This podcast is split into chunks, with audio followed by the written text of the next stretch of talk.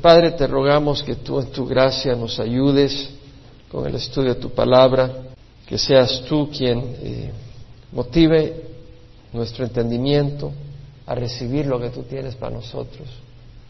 Abra nuestra mente y nuestro corazón, Señor. Seas glorificado. En nombre de Jesús te lo pedimos. Amén. Salmo 58. Para el director del coro, según tonada de no destruyas, Mictam de David es para el director del coro, una vez más para ser proclamado en canto en el tabernáculo, posteriormente en el templo. ¿Por qué? Porque es algo inspirado por Dios.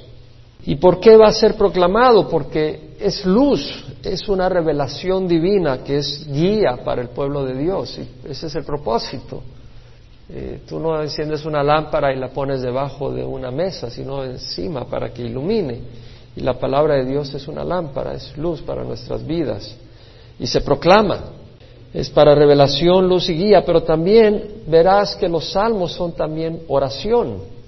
En el Salmo 58, 6 te vas a dar cuenta que David está orando y cuando tú lo lees, estás orando con David. Una oración muy apropiada aún en nuestros días. Vamos a hablar en contexto más sobre esta escritura. Vemos que dice, según tonada de no destruyas. Según tonada, eso no está en la Biblia, eso se lo han añadido como un explicativo. Lo que está es no destruyas, y la palabra en el hebreo es altashkeit.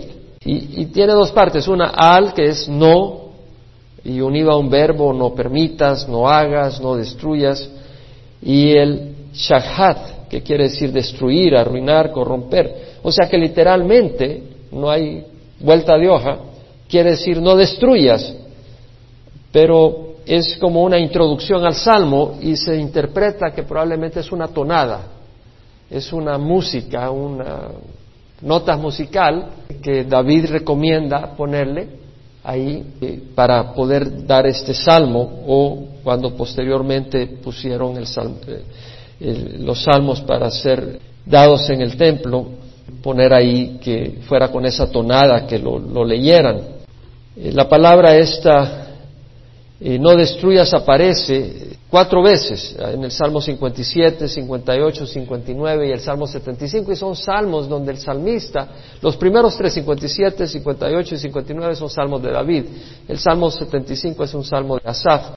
Todos estos salmos hablan de la justicia de Dios, eh, que Él favorecerá al justo, y, le pagará al impío. Eh, tal vez la tonada de no destruyas es en el sentido de, Señor, no permitas que el enemigo salga victorioso al final de cuentas y no permitas que tu pueblo sea destruido. Eh, probablemente es el, el, significado de poner la tonada no destruyas. Y luego dice es un mictam de David, de nuevo dijimos que este salmo es un salmo de David. La palabra mictam es de significado incierto, aparece en seis ocasiones, Salmo 16 y Salmo 56 al 60. Mencionamos, igual que en el Salmo 57 que aparece esta palabra, puede ser que signifique algo escrito, un poema, pero no se sabe con certeza. Bueno, ya no diremos más de la introducción. En fin, al cabo, es un salmo escrito por David, es algo escrito, un mictam, y es para ser declarado ante el pueblo de Dios. Y ahora veamos lo que dice el salmista, inspirado por el Espíritu Santo. ¿Habláis en verdad justicia, oh dioses? ¿Juzgáis rectamente, hijos de los hombres? No, pues en el corazón cometéis iniquidad. La violencia de vuestras manos repartís en la tierra.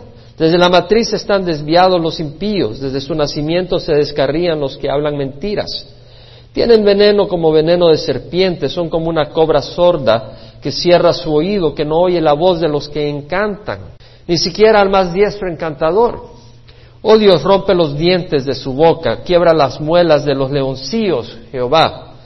Que se diluyan como las aguas que corren cuando disparen sus saetas, que sean como si estuvieran sin punta. Que sean como el caracol que se deslíe cuando se arrastra, como los que nacen muertos que nunca ven el sol. Antes que vuestras ollas puedan sentir el fuego de los espinos, tanto los verdes como los que arden, los barrerá él con torbellino. El justo se alegrará cuando vea la venganza, Se lavará los pies en la sangre de los impíos. Y los hombres dirán, ciertamente hay recompensa para el justo. Ciertamente hay un Dios que juzga en la tierra. Entonces vemos el primer versículo donde dice, ¿habláis en verdad justicia, oh dioses? La palabra dioses acá es la palabra Eilem y solo es usada una vez en todo el Antiguo Testamento. Literalmente quiere decir en silencio o callado. Y la traducen de distintas maneras, distintas versiones. Por ejemplo, la King James Version dice, Do you indeed speak righteousness, O congregation?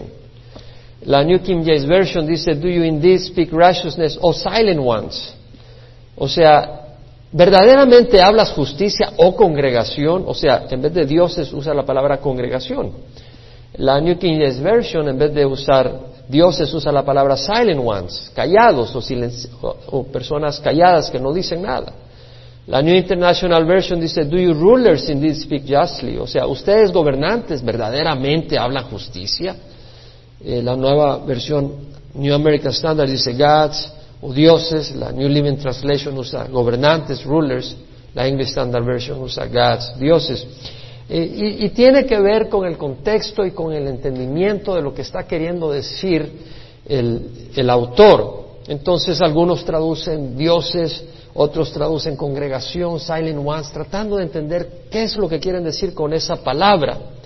Independiente de eso, es claro que lo que está hablando acá es que hay personas que tienen eh, la autoridad para dar juicio y para darse, dictar sentencia pero que no lo hacen justamente.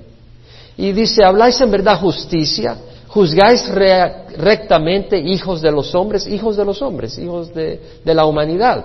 Martín Lutero tradujo esta frase de esta manera, ¿son ustedes mudos que no van a hablar lo que es correcto y juzgar apropiadamente ustedes, hijos de los hombres? O sea, independiente, el punto es que estos jueces no están juzgando rectamente. Y me llama la atención cuando dice, ¿habláis en verdad justicia, oh dioses? Todas las traducciones incluye eso, habláis en verdad. En otras palabras, no está diciendo, ¿habláis justicia? ¿Dices lo que es justo? No, lo dice, ¿verdaderamente dices lo que es justo? Ese es el énfasis, porque tú puedes decir lo que aparenta ser justo, pero no ser justo en la realidad. Tú puedes hacer un dictamen, tú puedes dar una sentencia que aparenta ser justa. Pero acá el salmista dice, ¿en verdad habláis rectamente? ¿Juzgáis rectamente, hijos de los hombres? Y es importante entender de que no basta con que aparente justicia. Debe ser justo. Y al Señor Jesucristo lo acusaban por sanar el sábado y lo declaraban violador de la ley, que no era un hombre de Dios, porque estaban juzgando bajo las apariencias, no con juicio justo. Y el mismo Señor Jesús le dijo a los judíos, no juzguéis las apariencias, juzgad con juicio justo. El hombre y la mujer tienen la habilidad de distorsionar los hechos, de exagerar las cosas, de encubrir algunos elementos y mentir sobre otros añadir algunas cosas que aparentemente son verdad, pero que no lo son, que son producto de la imaginación. Bueno, cuando tú dices, yo fui a pescar, de veras, si agarraste algo, sí, hacía el gran pescadote, y tal vez era un chimbolito el que agarraste. Pero así somos. Y cuando cuentas la historia, no, es que mi suegra me odia a muerte, solo porque te ofreció tacos de pollo en vez de tacos de carne. Y ya, dice, me odia a muerte. Y uno manipula las cosas y ya cuenta las cosas y, te presenta las cosas de una manera que no son como deben de ser. Y ya tú vienes y juzgas basado en lo que te dicen, basado en las circunstancias aparentes, no en la realidad de las cosas. Un veredicto que aparenta ser justo puede ser falso. Interesante que Albert Barnes, que fue un pastor presbiteriano en los años 1798, nació y murió en 1870. Este fue un hombre que fue perseguido eh, en el sentido de que lo expulsaron de la iglesia presbiteriana diciendo que era, eh, que era un hombre con una doctrina eh, apóstata y no era cierto. Él simplemente dijo de que uno tenía la libertad de escoger a Dios, que no estaba predeterminado. Y después lo reincorporaron. Fue un hombre que sufrió, pero fue un hombre que escribió un comentario muy bueno. Y él, él piensa, y me parece muy lógico, de que este salmo lo escribe David cuando está huyendo de Saúl, porque Saúl era el gobernante y sus ah, compañeros eran quienes estaban persiguiéndolo a él y lo acusaban de ser alguien que estaba tratando de quitarle el trono a Saúl. Bueno, Dios le había dado el trono a David, porque Saúl había sido descalificado por Dios mismo por un corazón eh, arrogante. Pero vemos acá que David, y es muy probable, David está acá diciendo, ustedes me están juzgando injustamente. ¿Qué vamos a hacer nosotros? Porque hay que aplicarlo en nuestras vidas. Cuando juzgamos cosas, cuando juzgamos situaciones, cuando juzgamos personas, porque lo hacemos todo el tiempo. Constantemente estamos evaluando. Evaluamos al pastor, evaluamos a los hermanos, evaluamos al jefe, evaluamos a nuestros cónyuges, evaluamos circunstancias. Para poder juzgar con juicio justo, necesitamos el Espíritu Santo. Eh, necesitamos una ayuda excepcional. Ve, a Isaías, capítulo 11, hablando el profeta sobre el Mesías. Dice, brotará un retoño del tronco de Isaí y un vástago de sus raíces dará fruto y reposará sobre él el espíritu de Jehová. Espíritu de sabiduría y de inteligencia o conocimiento. Espíritu de consejo y de poder, espíritu de conocimiento y de temor de Jehová se deleitará en el temor de Jehová y no juzgará por lo que vean sus ojos. No basta ver con los ojos, porque tú puedes ver y con lo que ves son las apariencias. O tú puedes oír, pero no sabes todo lo que está pasando. Y, agarras una percepción por lo que oyes en un momento determinado y juzgas y no es correcto. Dice, no juzgará por lo que ven sus ojos, ni, ni sentenciará por lo que oiga sus oídos, sino que juzgará al pobre con justicia. Es decir, está diciendo que eh, cuando vino el Señor, el pobre era despreciado, los religiosos líderes los consideraban personas pecadoras, que por eso Dios no los había prosperado y los fariseos se sentían prosperados por Dios, pero estaban tomando ventaja del, del pueblo y dice, pero Él va a juzgar al pobre con justicia, con rectitud. Él vendrá y les dará la mano. Él tendrá compasión de ellos. Él los verá iguales, no menos. Y fallará con equidad para los afligidos de la tierra. Herirá la tierra con la vara de su boca y con el soplo de sus labios matará al impío. Eso será en su segunda venida. Eh, habla de, la justicia. La justicia será ceñidor de sus lomos y la fidelidad Señor de su cintura. O sea, el Señor es un Señor de justicia. Y vemos acá de que no juzga por lo que ven sus ojos. No basta con lo que ven sus ojos. Ahora, hay cosas que no nos corresponden juzgar. Vemos el Salmo que dice, ¿juzgáis rectamente, hijos de los hombres? Bueno, hay cosas que no nos corresponde juzgar, punto. En estas cosas de, juzgar, Tienes que reconocer que hay cosas que no te competen ni a ti ni a mí dar sentencia. Primera de Corintios capítulo 4 dice que todo hombre nos considere de esta manera, como servidores de Cristo, dice Pablo, y administradores de los, misterios, de los misterios de Dios. Ahora bien, además se requiere los administradores que cada uno sea hallado fiel. En cuanto a mí, es de poca importancia que yo sea juzgado por vosotros o por cualquier tribunal humano. De, de hecho, ni aun yo me juzgo a mí mismo. Ah, o sea, había problemas en la iglesia de Corintio. Uno decía, yo soy de Pablo, otro soy de Cefas, otro soy de Apolos. No, si Apolos no es nadie, yo soy de Pablo. No, Pablo no es nadie. Hubieras oído a Cefas, que es un gran, un gran, es la piedra.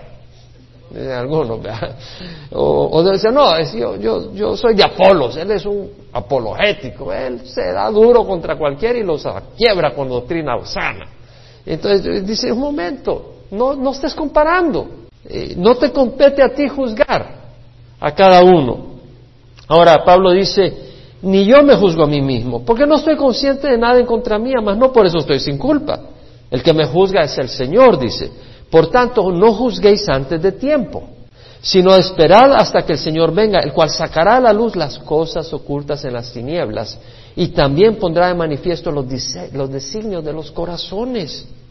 Y entonces cada uno recibirá su alabanza de parte de Dios. Entonces, cuidado de estar juzgando a las personas, estar juzgando el corazón de las personas, no a la motivación de tal persona, o, o este, o, el otro, y comparando, y esto y el otro, dice, un momento, no te toca, no te toca a ti. El Señor vendrá un día y Él va a juzgar a cada uno. Y Él conoce los corazones y Él sabrá lo que hacer. Ahora, lo que va a ocurrir es que hay gente que va a juzgar cuando no compete que juzguen. Y hay gente que va a juzgar mal. Al Señor Jesucristo lo juzgaron mal, ¿no? Dijeron que tenía un demonio. Y mira lo que dice en Mateo 10.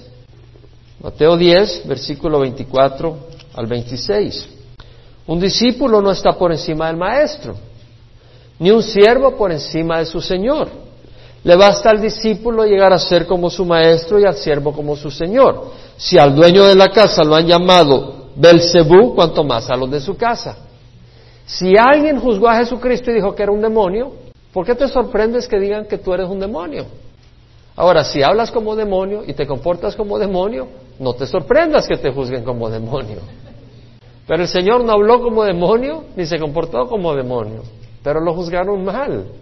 Y dice, no les temáis porque no hay nada encubierto que no haya de ser revelado ni oculto que no haya de saberse. O sea, hay cosas encubiertas ahora y que la gente no sabe, pero un día van a ser reveladas. Y entonces se va a poder juzgar claramente. Ahora, si bien es cierto que hay cosas que no debemos de juzgar, hay cosas que debemos de juzgar. Vea Primera de Juan, Primera Epístola de Juan, capítulo 4, versículo 1. Hay cosas que hay que juzgar. Amados, no creáis a todo espíritu, sino probad los espíritus para ver si son de Dios, porque muchos falsos profetas han salido al mundo. ¿Qué es lo que está diciendo? Evalúa lo que escuchas. Mira si aquel profeta es un verdadero profeta o un falso profeta. A veces es necesario juzgar y saber si es de Dios o no. Porque a veces no es de Dios y es el enemigo que te está queriendo quitar el tiempo, hacerte perder el tiempo, burlarse de ti. Tenemos que juzgar las cosas. ¿Qué, vas a hacer para juzgar? ¿Qué, ¿Qué, nos ha dado Dios para juzgar? Con sabiduría, cuando hay que juzgar. ¿Qué nos ha dado? El Espíritu Santo. ¿Y qué más nos ha dado? La palabra de Dios. El punto es que Dios nos ha dado su palabra y nos ha dado su espíritu. Jesucristo dijo, es necesario que yo me vaya, si no me voy no les puedo enviar al consolador, pero si me voy los enviaré. Y cuando Él, el Espíritu de verdad, venga, Él los guiará a toda verdad. Entonces tenemos la palabra de Dios, pero sin el Espíritu Santo no la entendemos. Y el Espíritu Santo nos guía, aún en situaciones donde tal vez no es cuestión de doctrina, sino, Señor, voy a esta reunión o no voy. Y el Espíritu te va a guiar es importante. Primero en Corintios 5 tenemos más sobre casos donde hay que juzgar. Pablo le dice a la iglesia en Corinto, en mi carta os escribí que no anduvieras en compañía de personas inmorales. No me refería a la gente inmoral de este mundo, o a los avaros y estafadores, o a los idólatras, porque entonces tendrías que salir del mundo. Sino que en efecto os escribí que no anduvieras en compañía de ninguno que llamándose hermano es una persona inmoral o avaro, o idólatra, o difamador, o borracho, o estafador, con ese ni siquiera comáis. Ahora es muy fácil porque si alguien está hablando mal de otras personas, tú le puedes decir, oye, la palabra de Dios dice que no debes de estar hablando mal de la gente. Y si esa persona insiste y no acepta corrección, esa persona es una difamadora, tienes que marginarlo para que venga el arrepentimiento. Ahora, hay casos, por ejemplo, donde tal vez no es tan obvio como una persona que es un avaro, ¿verdad? Pero si te das cuenta que esa persona todo lo que tiene en su mente es las riquezas y esto y lo otro, tú puedes decir, oye hermano, tú lo único que vas haciendo es codiciando riquezas, eres un avaro. Y eso es un pecado, la gente se condena porque es una idolatría. Tú no puedes vivir por las riquezas, tienes que vivir para el Señor. Tenemos que tener cuidado de no proclamar que somos una cosa y tener otro fruto. Entonces no es lo que uno dice que es, es lo que uno es. Y hay que preguntarle al Señor. ¿Qué soy? Vea, miremos tu fruto. Pero vemos acá que dice Pablo, ¿por qué he de juzgar yo a los de afuera? No juzguéis vosotros a los que están dentro de la iglesia, porque Dios juzga a los que están afuera, expulsad de entre vosotros al malvado. Es decir, el Señor dice, juzga dentro de la iglesia que está pasando. Si hay personas que se llaman cristianos pero andan metidos en todo tipo de desorden, eh, muéstrales que están mal. Para eso hay que juzgar el fruto. Luego dice, ¿se atreve alguno de vosotros cuando tiene algo contra su prójimo a ir a juicio ante los incrédulos y no ante los santos? Es decir, había conflicto en la iglesia. Y iban a los tribunales seculares, paganos, para que hicieran justicia entre ellos. Dice, ¿qué cosa? Dice, y no pueden arreglar la cosa entre ustedes. No pueden usted, alguno de ustedes, hasta el más pequeño, servir de juez. No en el sentido de ser culpable, sino en el sentido de decir, está mal hermano, es así como debe ser. Él tiene la razón. No con el propósito de dividir, sino con el propósito de traer sanidad. Por eso dice, ¿no sabéis que los santos han de juzgar al mundo? Hablando de juzgar en el sentido de gobernar. En el milenio vamos a gobernar. Y si el mundo es juzgado por vosotros, ¿no sois competentes para juzgar los casos más triviales? ¿No sabéis que hemos de juzgar a los ángeles, es decir, gobernar ángeles? ¿Cuánto más asuntos en esta vida? Si tenéis tribunales que juzgan los casos de esta vida, ¿por qué ponéis por jueces a los que nada son en la iglesia? Es decir, dice, si hay un problema entre ustedes, llamen a un hermano que les ayude a ponerse en orden. Lo que está diciendo, hay que juzgar. Es un área donde vamos a juzgar. No en el sentido de condenar, pero en el sentido de decir, esto está bien y esto no está bien. Tú estás mal, hermano. Tú en esta situación con tu hermano o con tu hermana, en la iglesia, tú estás mal. Esa es arrogancia de tu parte. O tú le estás tomando ventaja. Prometiste hacerle un trabajo y ya no le pagaste. Estás haciendo mal, tienes que pagarle. O estás tomando ventaja porque es hermano, le estás pagando la cuarta parte de lo que le corresponde. Estás tomando ventaja, no debe ser así. De alguna manera, ¿sí me explico? Necesitamos el Espíritu Santo para discernimiento muchas veces. Vas a una reunión y, o, viene alguien y, oye, se mira bien y todo, pero a veces no, son lobos vestidos de oveja y necesitas discernimiento, ¿no? Antes de que el veneno entre y traiga destrucción. Y en 1 Corintios 12 habla del don de discernimiento, discernimiento de espíritu. En una persona y, y dice, algo no me, no me piace, algo no me suena a esta persona, algo no está bien. Y el Espíritu te está diciendo, no, ten cuidado, no le des mucha apertura a esta persona. Uno de pastor tiene que ejercer discernimiento a quién le va a dar el púlpito en una iglesia. Se lo das a una persona equivocada, te hace un gran daño dentro de la congregación. Hay que ser muy cuidadoso en eso, buscar del Señor. Ahora, sigamos el Salmo 58. Dice, ¿habláis en verdad justicia, oh dioses? ¿Juzgáis rectamente, hijos de los hombres? No, pues en el corazón cometéis iniquidad. La violencia de vuestras manos repartís en la tierra. Es decir, la violencia de vuestras manos. La violencia está en el corazón. Pero esa violencia que está en el corazón, esa actitud, se manifiesta a través de las acciones.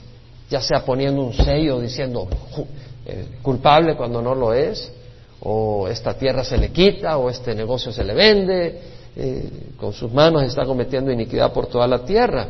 Pero la iniquidad nace en el corazón. La injusticia contra alguien, la sentencia, la opinión, el veredicto, la decisión, el diagnóstico contra alguien muchas veces está equivocado y es falso, es engañoso y es injusto, porque el corazón es inicuo. Y con el corazón inicuo nace todo tipo de mentira y de falsos falsas opiniones, falsas evaluaciones. El Proverbios 4:23 dice, con toda diligencia guarda tu corazón porque de él brotan los manantiales de vida. Con toda diligencia, con todo tu esmero, con cuidado, esfuérzate por guardar tu corazón. El salmista dijo, crea en mí, oh Dios, un corazón limpio y renueva un espíritu recto dentro de mí. Yo estoy convencido que yo necesito que Dios me dé a mí un corazón limpio. No es natural en mí un corazón recto. No lo es. Es engañoso. Jeremías lo dijo, más engañoso que todo es el corazón y sin remedio. ¿Quién lo comprenderá? Más engañoso que todo es el corazón y sin remedio. Podemos hacer cosas, podemos decir cosas, podemos aparentar cosas, pero el corazón puede estar totalmente lejos de todo eso. Y necesitamos decir al Señor, Señor, dame un corazón limpio. Lo bueno es que podemos venir y decirle. Lo bueno es que no tienes que esperar a tener un corazón limpio para venir al Señor. Vienes a Él para que Él te dé un corazón limpio. esa es una gran libertad. Porque no tenemos en nosotros un corazón noble, pero por el temor santo de Dios podemos decir, Señor, dame un corazón recto. Luego dice el versículo 3, desde la matriz están desviados los impíos, desde su nacimiento se descarrían los que hablan mentiras. Algunos dicen, pobrecito, lo que pasa es que eh, tuvo mal ejemplo. No, no, todos nacemos con corazón torcido. Eso es lo que dice la palabra. Tú le puedes poner un ambiente perfecto a un niño y va a ser egoísta de todas maneras. ¿Por qué? Porque hay un corazón malvado. Desde la matriz están desviados los impíos. Desde su nacimiento se descarrían los que hablan mentira. Bueno, Pablo lo dijo, yo sé que en mí es decir en mi carne no habita nada bueno, porque el querer está presente en mí, pero el hacer el bien no. Porque el bien que quiero hacer no hago, y el mal que no quiero hacer eso practico. Miserable de mí, ¿quién me va a librar de este cuerpo muerte? Dice Pablo. Tenemos ese cuerpo, esa naturaleza. Tenemos esa naturaleza. En Romanos 3 veamos el veredicto que da el Señor a través de Pablo de la raza humana. Versículo 10. No hay justo ni aun uno, no hay quien entienda, no hay quien busque a Dios. O sea, cuando nosotros buscamos a Dios es porque Él nos ha tocado para que nosotros lo busquemos a Él. Porque nosotros por nuestra cuenta no buscaríamos a Dios. ¿Qué pasó cuando Adán y Eva pecaron? ¿Fueron a donde Dios? Se escondieron. Nosotros no buscamos a Dios naturalmente. Naturalmente nos alejamos de Dios. Dios es el que toca nuestro corazón. El que nos está trayendo. Trae circunstancias, trae personas, nos está trayendo como alguien que está enamorando a una joven. Así eso nos busca traernos. Todos se han desviado, todos se han desviado, aún así hicieron inútiles. No hay quien haga lo bueno, no hay ni siquiera uno. Y habla de la lengua. Sepulcro abierto es su garganta, engañan de continuo con su lengua. Se aplica a nosotros, a cada uno de nosotros. Es únicamente por la gracia del Señor Jesucristo y su Espíritu Santo que eso cambia. Pero naturalmente ahí estamos. Veneno de serpientes hay bajo sus labios. Acuérdense que el Salmo 58 habla de las serpientes. Son como serpientes que no se dejan encantar. Veneno de serpientes hay bajo sus labios. Llena está su boca de maldición y amargura. Sus pies son veloces para derramar sangre. Destrucción y miseria hay en sus caminos y la senda de paz no han conocido. No hay temor de Dios delante de sus ojos. Se han desviado. Isaías lo dijo. Todos nosotros nos descarriamos como ovejas. Nos apartamos cada cual por su camino, pero el Señor hizo que cayera sobre la iniquidad de todos nosotros. Cada uno se ha desviado. Y luego dice, tienen veneno como veneno de serpiente Vemos la naturaleza humana, una, una naturaleza desviada del camino del Señor. Y evaluamos las cosas mal, porque tenemos el corazón mal. Apreciamos las cosas mal, lo que no es importante le damos valor, lo que no es bueno lo, lo valoramos más. Lo bueno es que con Dios podemos ser reales con Él. No tenemos que poner una pantalla de, un halo de santo podemos venir a Dios tal como estamos. Y si tenemos deseo de algo, decirle, Señor, tengo necesidad. Señor, quiero, quiero un carrito. O Señor, quiero, quisiera una casita. O Señor, quisiera tal cosa. Díselo al Señor. El Señor no tiene que decir, te voy a impresionar. Dame una silla con estacas y clavos para mostrarte que soy, capaz de sufrir por ti. No, Dios no necesita que seas así. Dile cuáles son tus deseos, dile cuáles son tus luchas. Si alguien te va a ayudar es Dios. Estás luchando con, celos, estás luchando con codicia. Ven y díselo al Señor. No se lo escondas. ¿A dónde vas a ir? El Señor es quien te va a ayudar. Dile, Señor, aquí, aquí estoy. Mira mis luchas que estoy pasando. Ayúdame, Señor. Mira mis deseos. ¿Tenemos deseos? ¿No tenemos deseos? No es que esté muerto. Entonces tenemos distintos tipos de deseos. Algunos son legítimos. ¿Te quieres comer unos tacos? Es legítimo. ¿Quieres ver a la cebra muerta? No creo que sea legítimo. Algunos que Dios aprueba, otros que no. Pero puedes venir, o al suegro, pero puedes venir y decirle al Señor, mira mi deseo, ayúdame. Si este deseo es legítimo, satisfácelo. Si no es legítimo, tú tienes algo mejor para mí. Dice la palabra del Señor, sol y escudo es Jehová Dios. Gracia y gloria de Jehová. Nada bueno niega a los que andan en integridad. Nada bueno. Entonces, si tú quieres algo, y si Dios no te lo da es porque hay algo mejor. Así es la cosa. El Salmo 23.1 dice, Jehová es mi pastor, nada me faltará. Versículo 4, hablando de, de los impíos, dice, tienen veneno como veneno de serpiente, son como una cobra sorda que cierra su oído, que no oye la voz de los que encantan, ni siquiera al más diestro encantador. O sea, la cobra ahí van con la flauta y ya se va levantando la cobra ahí para arriba. Ya sigue bajando la música y se baja. Los encantadores encantan a las culebras. Pero dice, pero estos como culebras tienen veneno y ni siquiera se dejan encantar por el más astuto encantador. Y, y realmente el paralelo es que hay personas que son como serpientes que no se dejan cautivar por la voz de Dios. Siguen como serpientes, dispuestas a morder, a tirar su veneno. Dios no es capaz de cautivarlos, ellos no se interesan en ser cautivados por la voz de Dios. Señor Jesucristo dijo, este es el juicio, que la luz vino al mundo, pero los hombres amaron más las tinieblas que la luz. El que ama la oscuridad no viene a la luz para que sus acciones no sean expuestas. Pero el que ama la luz viene a la luz para que sea, vea que todo ha sido hecho eh, en el nombre del Señor. Entonces hay unos hijos de la oscuridad que están en la oscuridad y quieren seguir en la oscuridad y no van a venir a la luz. Y oyen la voz de Dios y no les encanta, siguen siendo, siguen siendo serpientes. Pero hay otros que están en la oscuridad, pero oyen la voz y son encantados por la voz de Dios. Y dejan de ser serpientes. Son hijos de la luz. Ahí estamos nosotros. Interesante que usa la palabra serpiente, cobra. El Señor Jesucristo usó la misma palabra. Juan Bautista dijo, camada de víboras, quien les enseñó a huir de la ira venidera? Dad frutos dignos del arrepentimiento. Eran víboras. Los líderes religiosos eran víboras. Estaban tomando ventaja. ¿Sabes qué? Te voy a decir algo. A mí me encanta a veces cuando voy en estos viajes, porque ah, en estos tres días que anduve, descansé tres días nomás. Lo demás estaba bien ocupado, pero interactué un puño con la gente. Andaba en las calles, andaba en bus ahí por toda esa área, interactuando con la gente. Me sentía uno con ellos. Porque tenía al Señor, pero me sentía uno con la gente, soy parte de una humanidad. Y a veces los religiosos se pueden sentir tan lejanos del mundo y se pueden sentir tan ellos tan especiales que no tocan a nadie. Pero cuando tú eres parte de la humanidad y Dios está contigo, vas a tocar a gente. Porque no los vas a ver lejanos, como que si ellos tienen cáncer y tú eres el médico. El médico es Jesucristo. Nosotros teníamos cáncer y Él nos sanó.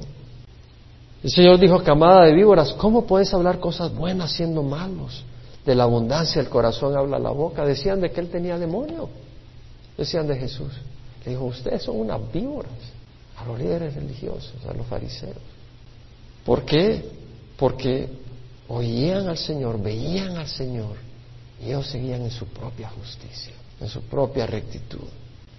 En Efesios 4, 29 Dice, no salga de vuestra boca ninguna palabra mala, sino solo la que sea buena para edificación según la necesidad del momento, para que imparta gracia a los que escuchan.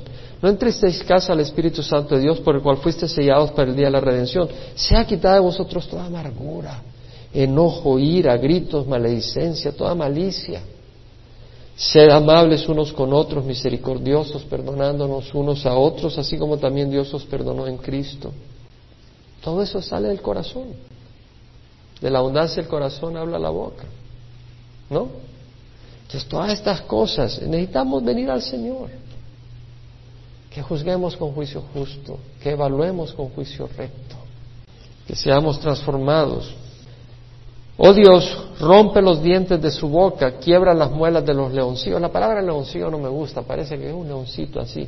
No, el leoncillo es un león joven, fuerte, que no se le ha caído ningún diente, están buenos los colmillos para morder. No un leoncito anciano que está llegando ahí con...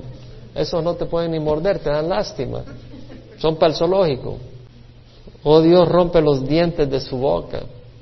Quiebra las muelas de los leones jóvenes, Jehová. O sea, uno dice, oye, ¿cómo David hace esto? ¿Cómo puede ser tan vengativo? No, ¿sabes qué? Dios es justo. Y un día va a ser justicia. Que se diluyan como las aguas que corren, como cuando disparen sus saetas, que sean como si estuvieran sin punto. O sea, Señor, neutraliza su maldad, su veneno, páralos. Dice, que sean como el caracol que se deslíe según se arrastra, que se deshace, le echas un poquito de sal y se acabó. ¿Si has visto? Le echas. ¿Verdad? Con qué gusto llegas ahí con la botella de sal por todo el vecindario, ¿verdad? Como los que nacen muertos que nunca ven el sol. O sea, David dice, Señor, que desaparecelos. ¿Y no va a hacer eso el Señor un día? Ve al libro de Apocalipsis, si crees que es invento mío. Capítulo 21, versículo 27. Jamás entrará en ella nada inmundo, ni el que practica abominación y mentira, sino solo aquellos cuyos nombres están escritos en el libro de la vida del Cordero. El Señor se deshace de toda la maldad. Cuando el Señor venga a reinar, todos aquellos que se opusieron a su presencia van a ser echados de la tierra. Y cuando venga, después del milenio, venga la nueva Jerusalén, ahí no va a entrar nada inmundo. El Señor se va a deshacer de todo eso. Así de sencillo. Y dice, antes que vuestras ollas puedan sentir el fuego de los espinos, tanto los verdes como los que arden, los barrerá Él con torbellino. O sea, aquí traen varios elementos. Uno, tú pones un fuego y rápido se empieza a calentar la olla, pero dice, antes que se empiece a calentar la olla, así de rápido te vas a deshacer de ellos. Tanto el verde como los que arden. En otras palabras, todos los impíos se van a ir en la colada. Jóvenes, viejos, como quieran llamarle, todos se van a ir en la colada, no se queda ni uno. El justo se alegrará cuando vea la venganza, se lavará los pies en la sangre de los impíos. Hermanos, hay gente que está haciendo injusticia y continúa en su injusticia y son malvados y continúan en esa maldad. Dios va a hacer justicia. Hay gente que abusa a sus cónyuges, los maltrata, los abusa físicamente, emocionalmente. Hay otros que destruyen personas, hay personas que destruyen eh, a la gente humilde, no les paga sus salarios, toman ventaja de ellos. Y un día vamos a ver la profundidad de esa gente que nunca se arrepintió rechazaron la palabra de Dios y siguieron. Y vamos a ver cómo maltrataron, cómo hicieron sufrir, cómo tomaron ventaja. Hombres que dejaron a mujeres, las dejaron con hijas.